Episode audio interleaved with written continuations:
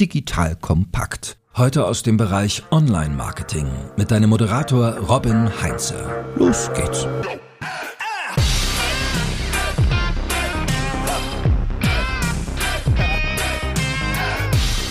Hallo und herzlich willkommen zu einer neuen Folge von The Art of Marketing von Digital Kompakt. Mein Name ist Robin Heinze, ich bin Mitgründer und Geschäftsführer der wunderbaren Online-Marketing-Agentur Morefire. Heute ist der dritte Teil unserer großen Content-Marketing-Reihe angesagt. In dieser Episode geht es darum, wie du die besten Ideen für Content findest, der deine Zielgruppe begeistert. Also mit welchen Tools und Techniken du die richtigen Themen findest, woran du erkennst, welche Inhalte wirklich gut sind und super funktionieren und wie du dann die ganzen Ideen, die du gesammelt hast, optimal priorisierst, damit du die richtigen Sachen vorne hinstellst. So, dazu habe ich mir wie in der gestrigen Folge auch meine großartige Kollegin, unsere Content Marketing Expertin Nina ans Mikrofon geholt. Nina, schön, dass du da bist. Hallo Robin, danke für die Einladung und ich freue mich dabei zu sein. Yes, so in der Episode gestern haben wir beide ja darüber gesprochen, wie wir die Personas definieren, die wir anschließend mit unserem Content begeistern wollen. Vorgestern habe ich mit dem Joel darüber gesprochen, wie wir eine Content-Marketing-Strategie aufbauen. Falls du, liebe Hörerinnen, liebe Hörer, die Inhalte jetzt noch nicht gehört hast, auf jeden Fall in die Playlist reinpacken, damit du das auch noch im Nachgang anhörst. Aber jetzt bleiben wir erstmal beim heutigen Thema. Denn wir wollen gucken, wie wir uns an die richtigen Inhalte heranwagen, damit deine Zielpersona genau das bekommt, was sie sehen, lesen, hören möchte. So, Nina, gehen wir mal ans Eingemachte. Wie finde ich die Themen, die meine Zielgruppe wirklich begeistern? Nehme ich da Tools zur Hand oder vertraue ich vielleicht auf mein Bauchgefühl? Was sagst du? Was ist wichtiger? Tools oder Bauchgefühl? Mm, also prinzipiell ist es so, dass Tools für uns im Online-Marketing, ich glaube, jeder kennt das, wahnsinnig wichtig sind und ein sehr, sehr großes Instrument auch und uns auch die Arbeit erleichtern. Nichtsdestotrotz muss ich natürlich für mich Bauchgefühl, ja, aber ich habe ja auch meine Zielgruppe und ich muss mich wirklich in meine Zielgruppe hineinversetzen. Das heißt, ich muss wissen, wie, wie denkt meine Zielgruppe, wie fühlt sie vielleicht. Also ich muss Empathie für diese Zielgruppe entwickeln, weil nur dann kann ich letztendlich auch die Tools, die mich dann in meiner täglichen Arbeit unterstützen, auch richtig bedienen. Deswegen Tools wahnsinnig wichtig. Empathie steht aber immer noch so ein bisschen, bisschen drüber, damit ich weiß, wie ich strategisch eigentlich vorgehen kann. Okay, und mit Empathie stichst du auch Bauchgefühl. Ich finde, Empathie klingt nicht nur professioneller, sondern trifft es auch besser den Nagel auf den Kopf. Sehr gut. Also das heißt, ich starte damit, dass ich mich in meine Zielgruppe erstmal reinversetze, bevor ich dann Tools anschmeiße. Richtig? Richtig. Wunderbar. Nächste wichtige Frage, bevor wir dann genau in diese Methodiken dann auch einsteigen, ist es, wir wollen ja wirklich richtig, richtig guten Inhalt machen. Woran erkenne ich denn überhaupt einen richtig guten Inhalt? Also was macht ein besonders gutes Stück Content aus? Es gibt wahnsinnig viele Faktoren, die guten Content eigentlich ausmachen. Es gibt so ein paar KPIs, die immer wieder auch mit dabei sind, woran ich so auch den Erfolg meines Contents messen kann. Das heißt, kann ich mit dem Content, den ich bereitstelle, ne, das kann High-Quality-Content sein, der Content, der Mehrwert bietet, kann ich damit Leads generieren? Zum anderen aber auch so ein bisschen die Interaktion mit dem Content. Wird der Content von NutzerInnen geteilt? Wird über ihn gesprochen? Das sind natürlich auch so ein paar KPIs, die noch mit reinspielen. Und über allem auch immer natürlich der Traffic. Also kann ich eigentlich durch den Content, den ich bereitstelle, langfristig auch Traffic generieren und kann das eigentlich immer so ein bisschen auch heranziehen, dann, wenn es um die Erfolgsmessung im Content Marketing geht. Und erkenne dann auch, funktioniert mein Content oder muss ich ihn optimieren? Sehr schön. Also die Interaktion mit dem Content, das Engagement ist so, glaube ich, so die erste relevante Kennzahl, weil wenn die Nutzer nicht damit interagieren, dann scheint es auch irgendwie nicht unbedingt etwas in ihnen ausgelöst zu haben. Das heißt, ich gucke mir an, wie ist die Verweildauer da drauf, wie ist die Scrolltiefe zum Beispiel bei einem Blogartikel oder bei einem Video oder Podcast, wie lange bleiben die Leute dabei? Dann habe ich schon mal, glaube ich, ganz gute Indikatoren. Leads als Salesmenschen, da stürzen sich die immer drauf und gucken halt eben, wie viele Leads werden darüber generiert und dann natürlich halt eben auch an andere Kennzahlen wie Traffic, der dann über SEO zum Beispiel kommen kann. Wenn Google den Inhalt liebt und die NutzerInnen den auch noch lieben, dann hat man auch nicht alles ganz verkehrt gemacht. Richtig zusammengefasst? Ja, perfekt auf den Punkt gebracht. sehr schön, sehr schön. Dann nähern wir uns doch jetzt mal einer Schritt-für-Schritt-Anleitung. Das heißt, wir wissen jetzt schon mal, Empathie ist wichtig und sollte vor den Tools eingesetzt werden und wir wissen, was guten Content eigentlich ausmacht. Wie gehen wir jetzt Schritt für Schritt vor? um an die richtigen Inhalte ranzukommen? Also, was sind so die ersten Maßnahmen, die ich machen sollte, wenn ich jetzt in die Planung meiner Inhalte gehe? Kommt immer so ein bisschen auf die Ausgangssituation an. Ich muss mir immer so ein bisschen anschauen, wo stehe ich eigentlich gerade? Stehe ich wirklich am Anfang, dass ich noch keinen Content beispielsweise habe und mich komplett neu orientieren muss? Oder geht es auch so ein bisschen um die Frage, habe ich vielleicht auch bereits schon Content und möchte diesen einfach nur strategisch aufbauen? Wenn wir von dem Punkt ausgehen, also vom zweiten Punkt, ist es so, dass ich auch immer empfehle, am Anfang ein Content Audit zu machen. Sprich, im Content Audit werden alle Inhalte aufgelistet. Das ist eine Bestandsaufnahme aller bestehenden Content-Elemente und es zeigt mir zum Beispiel auch, welche Inhalte gut performen. Durch SEO-KPIs auch zum Beispiel, also wie hoch ist der Traffic beispielsweise auf den Seiten.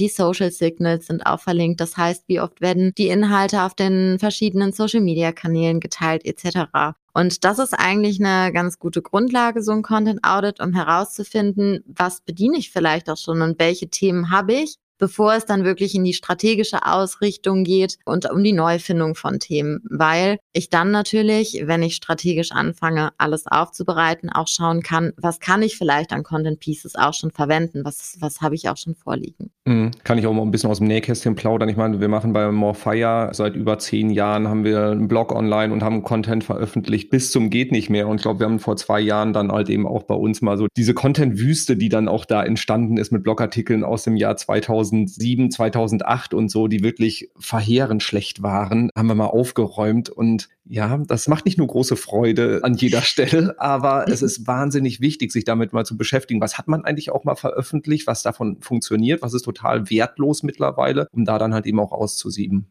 So, das ist ein kleiner Schwank aus der Vergangenheit. Wie gehen wir denn vor, wenn wir bisher mit Content noch nichts gemacht haben? Ich schaue mir auch wieder, meine Zielgruppe an und habe im besten Fall ja auch schon die Customer Journey entwickelt. Da hatten wir auch schon verschiedene Podcast-Folgen zu. Und dann muss ich natürlich an neue Inhalte kommen. Die Frage ist natürlich immer wie. Es gibt wahnsinnig viele Methoden und Techniken. Was sich immer gut empfiehlt, ist zum einen eine Keyword- und Themenrecherche zu machen. Das heißt, ich schaue mir an, was wird eigentlich aktiv gesucht von den Nutzern, weil Keyword-Recherchen basieren ja auch auf wirklichen Daten. Das heißt, ich weiß genau, was meine Zielgruppe sucht. Zum anderen mache ich aber auch immer Wettbewerbsrecherchen beispielsweise, dass ich schaue, welche Inhalte hat eigentlich der Wettbewerb so. Sind es auch Inhalte, die vielleicht gut performen, die ich noch nicht berühre berücksichtige, was sucht die Zielgruppe überhaupt und kann ich mir da vielleicht noch ein bisschen Input holen. Nicht aller Copy-Paste der Inhalte vom Wettbewerb, aber einfach so ein bisschen Input von den Themen, was wird bedient, worauf kann ich vielleicht noch aufbauen oder auch optimieren und natürlich auch immer klar die Nutzerintention betrachten. Ne? Das heißt, ich denke immer wirklich aus Nutzersicht, dass ich Empathie für meine Zielgruppe entwickle, dass ich eigentlich schaue, welche Informationen benötigen Nutzerinnen und wie kann ich sie auch unterstützen, dahin gehen. Und darüber hinaus lassen sich auch weiterführende Recherchen machen, weil wir hatten den Fall zum Beispiel auch bei Morfire, dass nicht bei jeder Keyword-Recherche wirklich das am Ende auch an Output rauskommt, was wir uns erhofft haben, weil es einfach wenig Suchvolumen ist, aber es sind dennoch Themen, die eigentlich für die Zielgruppe interessant sind. Und deswegen für jede Nische gibt es eigentlich ein Thema. Das heißt, ich habe noch andere Möglichkeiten. Ich kann beispielsweise in Foren suchen, so welche Herausforderungen haben NutzerInnen, also worüber unterhalten sie sich, worüber tauschen sie sich aus. Ich kann Inhalte über die Google-Suchoperatoren beispielsweise finden. Ich kann Kundenumfragen machen, wirklich bei meinen Kunden, um zu wissen, was bewegt meine Zielgruppe Zielgruppe, wie kann ich sie unterstützen? Und das sind alles so Ansätze, die so ein bisschen über diese klassische Keyword- und Themenrecherche hinausgehen, für uns im Content Marketing aber wahnsinnig wertvoll auch sind. Ja, da hast du jetzt auch einen Punkt mal eben so nebenbei erwähnt, so dieses, was machen wir, wenn wir keine Themen haben, wo die Nutzerinnen und Nutzer nachsuchen, wo sie aktiv nachsuchen. Wir wissen aber, es sind Themen, die beschäftigen die. Also so dieses, wie finden wir so Push-Content im Gegensatz zu diesem Pull-Content? Also Pull-Content, wo Leute aktiv auf der Suche sind nach, keine Ahnung, Laufschuhe, Testergebnisse oder sowas, Preisvergleiche, wie auch immer, sondern da, wo wir wissen, irgendwo haben die da einen Schmerz und wir müssen müssen sie drauf stoßen. Wie kommen wir an diese Themen ran? Du hast gerade Foren gesagt. Hast du noch andere Ideen, wo wir da so ein bisschen mal in die Recherche gehen können? Ja, ich kann vielleicht auch mal unser Beispiel an dieser Stelle anbringen. Wir haben letztens auch eine Themenrecherche gemacht, die so ein bisschen so ein Zukunftsausblick war. Also wie entwickelt sich eigentlich zukünftig die Zusammenarbeit zwischen Agenturen und Unternehmen? Und das war beispielsweise ein Thema, wo wir wenig ja, Output aus den Keyword- und Themenrecherchen bekommen haben. Das heißt, wir mussten so ein bisschen anderen Ansatz wählen. Wir haben da dann erstmal geschaut, okay, wie ist eigentlich so die Ausgangssituation? Was sind eigentlich so Themen, die aktuell in dem Bereich wichtig sind. Und da hatten wir, wie gesagt, wenig Suchvolumen, manchmal auch ein bisschen wenig transparent. Und da sind wir beispielsweise auch wirklich in eine verstärkte Themenrecherche gegangen, dass wir nach Trends gesucht haben. Gibt es irgendwelche Ansatzpunkte, die wir wählen können, wenn es im Trendbereich gibt? Wir haben uns Studien angesehen, auch sehr im Detail. Also da gibt es ja auch wahnsinnig viele gute Plattformen, die gute Studien bieten. Wie entwickelt sich das Ganze? Wir haben uns sehr, sehr viele Interviews angehört, durchgelesen, um einfach zu schauen, was was kann ich daraus mitnehmen und kann ich dadurch dann vielleicht so diesen Themenbereich auch für uns aufbauen, so aus den wichtigsten Punkten und Insights, die ich aus diesen ganzen weiterführenden Themenrecherchen gewonnen habe. Ja, genau. Das war für mich ein sehr, sehr einprägsames Beispiel halt eben auch. Also wirklich in Studien sich da mal so durchzufressen und einfach mal auch dann zu gucken, worüber schreibt die Fachpresse, womit beschäftigen die sich. Das kann deutlich ergiebiger sein als auch der Wettbewerb, weil wir sehen es in vielen Branchen, dass unsere Kunden da totale Vorreiter, was das Thema Content Marketing angeht, sind. Und wenn das der Fall ist, dann kannst du von deinen Wettbewerbern halt herzlich wenig lernen, aber die Fachpresse ist dann oft näher dran oder guck dir das Programm von Kongressen, von Konferenzen an, weil die müssen ja auch mit spannenden Themen irgendwie Leute dazu bringen, die, dass die irgendwie einen vierstelligen Betrag für ein Ticket bezahlen und die haben da meistens auch ein ganz gutes Gespür dafür. Also da dann auch mal so über den Tellerrand hinausschauen. Wie siehst du das im internationalen Kontext? Wo steht Deutschland dann da im Vergleich? Also Content Marketing, was auch so die Herangehensweise angeht, zum Beispiel im Vergleich, also Benchmark ist ja eigentlich immer bei allen Online-Marketing-Themen die USA. Auch bei Content Marketing? Ja, also es hilft immer vielleicht ähm, den Blick, wenn wir uns im deutschen Markt, Content-Marketing-Bereich finden, den Blick in die USA oder auch nach UK einmal zu lenken, weil die oftmals auch im Bereich, was so Content-Marketing-Formate angeht, schon wahnsinnig weit auch sind, wo wir uns vielleicht auch nochmal so ein bisschen was abschauen können. Und deswegen kann ich das auch immer nur empfehlen, den Blick auch einmal in die USA oder auch nach UK zu lenken, wenn es so um den Bereich Content-Marketing geht. Was gibt's da Neues? Was sind so die Trends auch im Bereich Content Content-Marketing. Ja. ja, sehr schön. Bei den Online-Marketing-Themen, mit denen wir uns selber beschäftigen, ist das immer sehr naheliegend, aber wir sehen auch, dass das in vielen anderen Branchen auch so ist. In Sachen Marketing und Vertrieb kann man von US-Unternehmen immer besonders viel lernen, ist so meine, ja. meine Erfahrung auch. Da stimme ich dir voll und ganz zu. Sehr schön. So, wir haben jetzt die, die ganzen Nischen durchdekliniert, wir haben uns alles angeguckt, wir sind durch die Foren gegangen. Übrigens bei Foren finde ich immer total spannend, das Vokabular der Leute zu adaptieren. Also das heißt, wenn du in Foren oder auch in Social-Media-Diskussionen das siehst, einfach mal den Leuten sinngemäß aufs Maul zu schauen und gucken, welche Wörter verwenden die, wie sprechen die über Themen und das dann auch für die Content-Erstellung zu verwenden. Das haben wir früher bei Werbetexten immer schon gemacht, zum Teil aus Foren wirklich Copy-Paste-Texte rausgezogen, wenn die Leute Probleme geschildert haben. Und das kannst du auch für dein Content-Marketing ganz gut adaptieren. Jetzt erzählt der Vater wieder ein bisschen vom Krieg.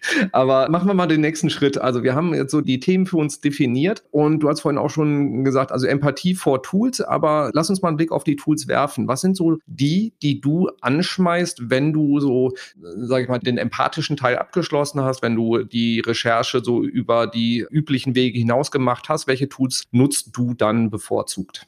Mhm. Also ich nutze auch meistens die gängigen Tools, das heißt im Bereich Keyword-Recherche beispielsweise den Keyword Planner, das Keywordtool.io. Es gibt aber auch so weiterführende, also wie beispielsweise Google Trends zum Beispiel oder verschiedene Content-Generatoren, die man auch verwenden kann. Und das sind eigentlich so ein bisschen die gängigen Tools, die wir auch im Content-Marketing nutzen, wie beispielsweise auch Answer the Public, um vor allem diese Nutzerfragen, die W-Fragen nochmal rauszukristallisieren. Und genau, die laufen immer gut und man kann wahnsinnig viel auch aus den Tools mitnehmen, die uns dann natürlich auch nochmal helfen, die direkten Suchanfragen ein bisschen besser zu verstehen. Wie gehen NutzerInnen eigentlich dann auch wirklich in der Recherche vor, wenn sie bestimmte Inhalte oder Themen finden wollen? Ja, genau, so diese klassischen Keyword-Tools wie diesen Google Keyword Planner, die sind, glaube ich, ziemlich bekannt, also insbesondere bei den Leuten, die Search machen, Google Trends wahrscheinlich auch. So diese W-Fragen, die sind im Content-Marketing, stolper ich immer wieder drüber, ist ein Riesenthema. Genau, Answer the Public hast du gerade genannt, also answerthepublic.com ist dann die, die Domain, ist auch zum Teil kostenfrei, das Tool, soweit ich weiß. Was hat es mit diesen W-Fragen im Content Marketing auf sich? Was ist so das Besondere daran? Im Content Marketing ist es meistens so, dass Nutzer wirklich schon gezielte Fragen auch stellen. Diese W-Fragen, also wie finde ich beispielsweise das und das oder was macht das und das aus? Ne? Das sind immer Fragen, die wirklich schon konkret eingegeben werden, die uns aber in der Nutzer- oder in Nutzerintention nochmal eine wahnsinnige Hilfestellung geben, um das ganze Verhalten auch besser zu verstehen. Und deswegen ist es wichtig, neben diesen einzelnen Suchanfragen und Keywords, die wir suchen, auch diese W-Fragen in den Content Marketing Prozess mit einzubeziehen. So, jetzt haben wir aus diesen ganzen Themen eine Riesenliste. Wir haben unser Audit gemacht. Wir haben uns angeschaut, was wir bisher haben. Wir haben ganz viele neue Ideen gefunden. Was ist so ein sinnvoller Schritt? Haust du das alles in eine Excel-Tabelle rein und würfelst dann, welche Sachen du priorisierst? Was sind so Kennzahlen oder Eigenschaften von Themen, wo du sagst, daran priorisieren wir die ganzen Sachen?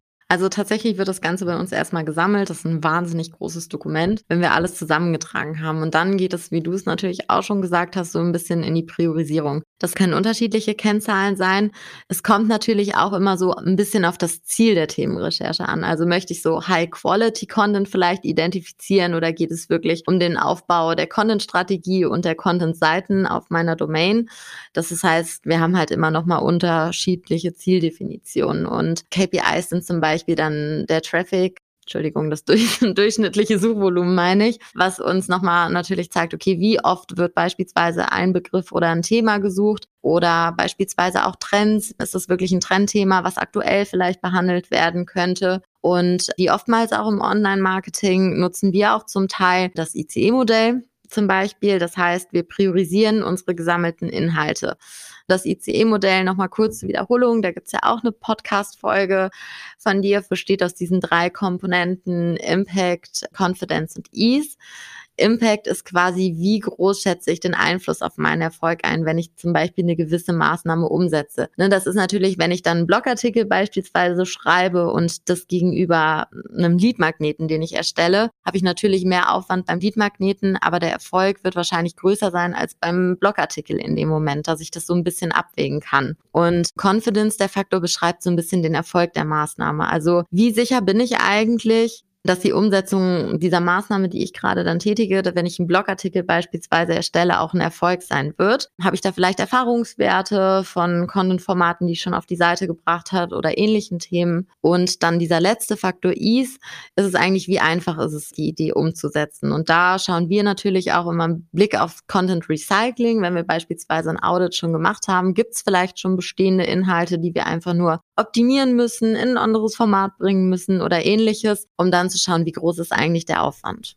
Genau, also ich habe da, wie du schon gesagt hast, vor ein paar Wochen eine Folge schon mal zu gemacht. Das ist, glaube ich, die Folge 25 gewesen, diesen ICE-Score, wo der nochmal im Detail vorgestellt wird. Wir setzen den im Content-Marketing ein, wir setzen den bei strategischen Fragen ein. Also es ist wirklich ein Vehikel, was ich wahnsinnig gerne nutze bei ganz vielen Entscheidungsfindungen irgendwie rund ums Online-Marketing. Könnte ich eigentlich auch ins Private mal übertragen und alles auch mein, alle Entscheidungen mit dem ICE-Score irgendwie jetzt, mähe ich jetzt den Rasen oder schneide ich die Hecke? Mal kurz überlegen, so ungefähr.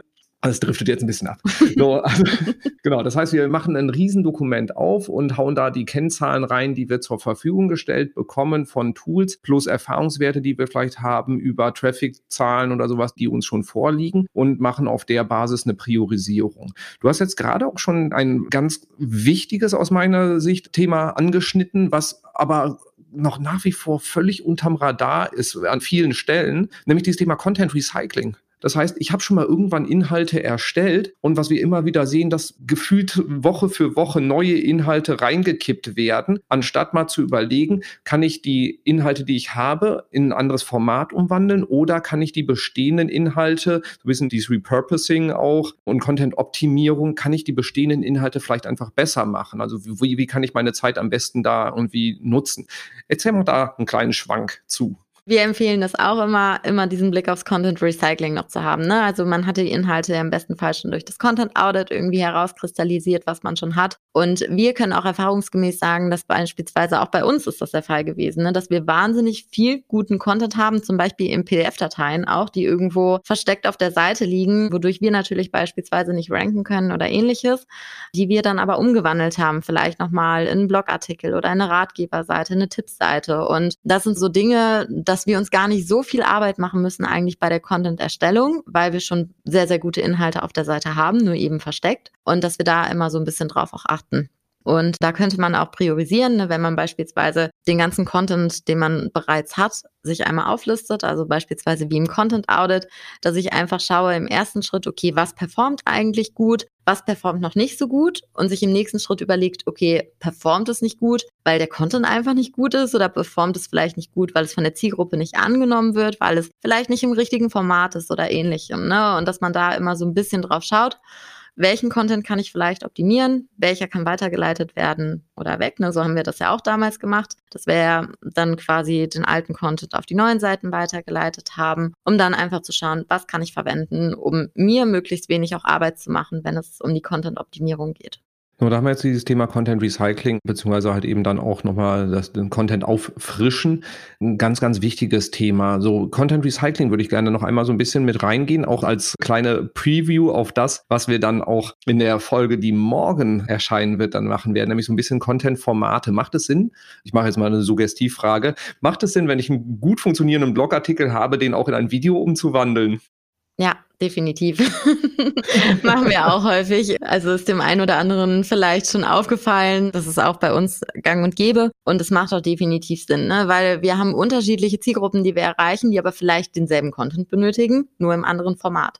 Das heißt, es können zeitliche Gründe sein oder jemand ist vielleicht eher ein audiovisueller Typ und weniger wirklich, wenn es so um Texte geht. Und deswegen ist es häufig auch sinnvoll, wenn man verschiedene Zielgruppen hat, die aber vielleicht dieselben Content-Themen auch beschäftigen oder dieselben Content-Themen haben, den Content einfach anders aufzubereiten in dem passenden Format. Und wenn ich jetzt meine Inhalte veröffentlicht habe, wie oft sollte ich mir die nochmal anschauen? Weil wir haben es ja geschafft, dass ein paar Jahre alter Content einfach da so vor sich hinschimmeln konnte, was jetzt nicht unbedingt ein Geniestreich ist. Also wir haben immer die Ausrede ne, als Online-Marketing-Agentur, so der Schuster trägt die schlechtesten Leisten. Das ist aber eigentlich das, was wir genau nicht machen wollen. Das heißt, wie oft empfiehlst du, dass man sich so die Inhalte, die man publiziert hat, im Blog, auf der Webseite etc. nochmal anschaut und auf Aktualisierungspotenzial oder Notwendigkeit prüft? Ja, also es kommt natürlich ein bisschen darauf an, in welcher Branche ich mich auch bewege. Wenn ich natürlich so ein schnelllebiges Umfeld beispielsweise habe, wo sich vieles auch schnell ändert, empfehlen wir auch immer wirklich kontinuierlich auf Aktualität zu prüfen. Wenn es aber wirklich so um beständige Dienstleistungen oder Produkte geht, wo sich auch vielleicht wenig in den Rahmenbedingungen ändert, macht es Sinn, weniger immer auch den Content, sondern vielmehr auch so ein bisschen die Bedürfnisse der Zielgruppe auf Aktualität zu überprüfen. Hat sich vielleicht da was geändert, wenn es sich nicht unbedingt im informationellen Content-Bereich ändert. Ich fasse mal zusammen, was wir heute gelernt haben, weil das war jetzt wie immer, wenn ich mich mit dir unterhalte, eine wahnsinnig hohe Dichte an Informationen. Und ich versuche das eben einmal strukturiert so ein bisschen wiederzugeben, damit wir einmal für alle, die jetzt sagen so, boah, äh, wie gehe ich dann jetzt nochmal genau vor, einmal den roten Faden machen. So, das heißt, wenn wir an das Thema, wie finde ich die perfekten Inhalte für meine Zielgruppe, für meine Personas gehe, dann sollte ich als erstes meine Persona kennen und wissen, was für Schmerzen sie hat, welche Probleme hat diese Person, womit beschäftigt sie sich im Alltag. Also das heißt so, da diese Empathie zu entwickeln, um da auch dann das Gefühl dafür zu haben. Und erst das zu machen, bevor du dich dann damit beschäftigst, welche Tools du einsetzen könntest, um dann nochmal die Ideen zu konkretisieren. Wenn du wissen willst, welche Inhalte bei deiner bisherigen Seite gut waren oder auch in Zukunft analysieren willst, welche Inhalte gut funktionieren, dann schau dir an, wie die Leute mit den Inhalten interagieren. Das heißt, wenn du zum Beispiel Texte hast, scrollen die bis unten hin oder springen die schon nach dem ersten Absatz wieder ab und gehen auf eine andere Seite. Bei Videos, wie lange werden diese Videos angeschaut? Ist da eine hohe Verweildauer? Wird Content über Social Media von dir zum Beispiel geteilt? Dann hast du einen sehr guten Indikator dafür, dass die Leute das mögen, was du machst. Also das heißt, die Interaktion von Menschen mit deinem Inhalt, denn für die Menschen machst du das Ganze ja, ist die entscheidendste Kennzahl dann da eigentlich. So, darüber hinaus kannst du natürlich auch anschauen, wie viele Leads generierst du darüber, weil das ist ja betriebswirtschaftlich jetzt nicht so ganz trivial und da dann halt eben auch gucken, was da passiert und auch das Thema, wie geht Google mit deinem Content um? Das heißt, wenn du Texte veröffentlichst, ranken die bei Google perspektivisch, dann ist das auch ein ganz guter Indikator dafür, dass das gar nicht so verkehrt ist. Das ist jetzt nicht ultimativ. Bei Google rankt auch viel Schrott ab und zu. Aber ja, erfahrungsgemäß hast du, wenn du jetzt neuen Content veröffentlichst, eine Menge richtig gemacht, wenn dieser dann auch zum Ranken kommt. Wichtiger aber ist, dass Menschen es mögen, nicht dass Google es mag. Und im Optimalfall erreichst du beides. So, wenn du schon Inhalte hast auf deiner Seite, mach ein Content Audit, guck dir genau an, was du denn da bisher gemacht hast und was halt eben auch wie gut funktioniert hat, sowohl aus Nutzerperspektive als halt eben auch aus SEO-Perspektive. Erst wenn du das gemacht hast, dann bitte auch in die Tools reingehen und Tools wie die von Google bereitgestellten Google Trends oder den Google Keyword Planner verwenden, aber halt eben auch so W-Fragen-Tools wie answerthepublic.com zum Beispiel. Schau dir an, was die Wettbewerber machen, sofern du Wettbewerber hast, die auch fit sind in dem Thema. Nicht blind kopieren, vielleicht mal kreativ adaptieren, sagen wir, aber sich auf jeden Fall inspirieren lassen. Das würde ich jetzt mal so zusammenfassen. Ja, ganz gut. wichtig bei all den Themen immer auch die Nutzerintention in den Fokus zu rücken, sich überlegen, so, ne, was versprechen sich die Nutzerinnen und Nutzer von den Inhalten, die du bereitstellst. Und wenn du merkst, dass du mit Tools wie bei Google nicht weiterkommst, weil es keine Themen sind, wo die Leute vielleicht aktiv nachsuchen, dann musst du ein bisschen kreativer werden. Geh in Foren rein, wo deine Zielgruppe sich tummelt, Social Media Diskussionen. Schau dir an, was vielleicht auch irgendwelche Meinungsführer dann veröffentlichen. Geh in Studien rein, guck dir Konferenzprogramme an und und liest dir durch, was die Fachpresse schreibt. Frag deine Kunden auch, ne? wenn du Kunden hast, frag sie bitte. Und wenn du auf dem deutschen Markt nicht fündig wirst, wirf mal den Blick über den Teich Richtung USA. So. Und wenn du all das gemacht hast, das packst du in ein riesen Dokument, priorisierst dann die Inhalte, nimm ruhig den ICE-Score dazu, hol dir die Google-Daten dazu und alle möglichen anderen Kennzahlen, die du noch bekommst, um dann zu gucken, mit welchen Content-Themen du startest und vergiss dabei nicht, die Inhalte, die du jetzt schon hast, vielleicht zu recyceln, in andere Formate zu übertragen, zu aktualisieren oder halt eben noch, ja, besser zu machen, kontinuierlich zu optimieren. Und dann regelmäßig dir anschauen, ob du deine Inhalte dann doch nochmal anpacken solltest, damit es dir nicht passiert und dass dein irgendwann mal frischer Content langsam vor sich hin gammelt und immer minderwertiger wird, weil das ist nicht unbedingt gut für deine Webseite. So, Nina, habe ich irgendwas vergessen? Nee, das war eine völlig runde Zusammenfassung. Ich glaube, es war alles drin und ja. Wunderbar. Dann habe ich jetzt dir gerade nur beweisen wollen, dass ich gut zugehört habe. Liebe Zuhörerinnen, lieber Zuhörer, das war jetzt wieder eine ganze Menge an Futter. Wir packen auch wieder eine ganze Menge Tipps und Tricks in die Show Notes mit rein. Hör dir auch die vorangegangenen zwei Folgen an und vor allem abonniere diesen wunderbaren Podcast, denn morgen geht es weiter mit den Content-Formaten und der Frage, muss ich denn einen Blog machen oder kann ich auch andere Sachen machen? Darauf wird die Nina, glaube ich, eine sehr kluge Antwort haben, hoffe ich doch. Und dann übermorgen beschäftigen wir uns damit, wie wir denn mit Content Geld verdienen. Sprich, wie aus Content Leads werden, die dann auch anschließend zu Kunden werden. Darauf freue ich mich sehr und du kannst dich auch sehr darauf freuen, weil es dir helfen wird, dein Online-Marketing erfolgreicher zu machen. Also, wenn dir das gefallen hat, abonniere diesen Podcast, hinterlass auch sehr gerne eine mindestens 5-Sterne-Bewertung auf deiner bevorzugten Podcast-Plattform. Das hilft uns sehr und motiviert uns wahnsinnig und gib gerne Feedback dazu, ob dir die Inhalte geholfen haben welche Fragen du hast. Und ansonsten sage ich vielen, vielen Dank, Nina und liebe Zuhörerinnen, lieber Zuhörer, bis morgen. Tschüss. Tschüss, danke, Robin.